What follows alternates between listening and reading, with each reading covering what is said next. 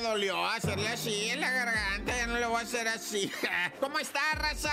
Bienvenidos al show de la mejor 977. Vamos rápido con un...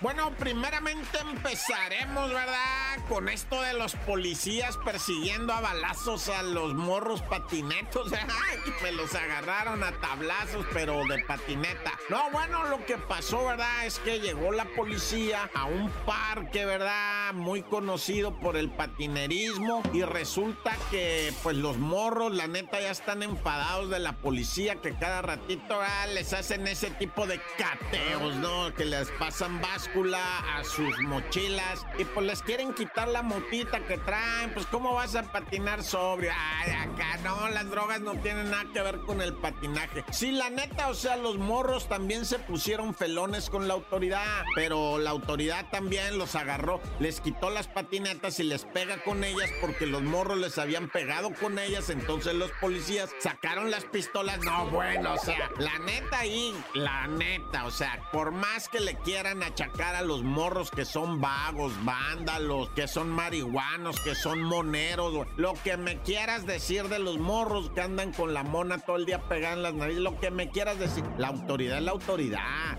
y tiene que tener estrategia y tiene que tener capacitación. ¿Cómo vas a andar con la pistola en la mano persiguiendo patinetos? O sea, neta, es culpa del patineto eso, que anden con... O sea, neta, te viste tú, policía, güey. Sentiste tú que un morro que va corriendo con su patineta, tenías que apuntarle con una pistola a la cabeza, neta. no, no. Bueno, entonces en resumen, los morros estaban patinando, si es cierto, usan drogas, son vándalos, grafitean, sí. Llegó un dispositivo policiaco que terminó quitándole las patinetas y dándoles en la cabeza con ellos. Bueno, no, pues qué estrategia, ¿no? La de los policías. Sí, pues, o sea, quieren agarrarlos, pues agárrenlos bien, va, con órdenes de aprehensión, con investigación. Tú eres fulanito, tú eres el proveedor, tú no eres patineto, tú vienes para acá. O sea, eso, güey, que no han visto películas o qué hay acá, no.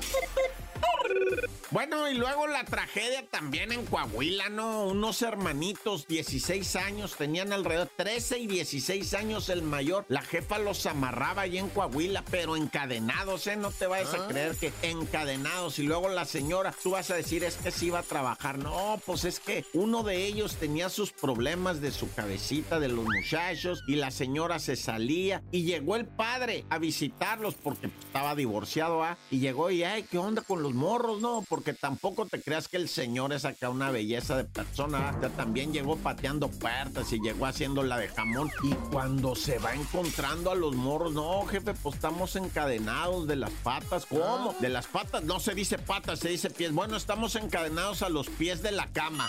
ah, no, si esa sí es pata, dice de la cama. Pues estoy encadenado a mi pata. No, el tuyo es pie, pues. No, tremendo. Tuvieron que llegar los bomberos, neta, con sus alicates. Es como se llama la, la tijera esa, cizaña, ¿no?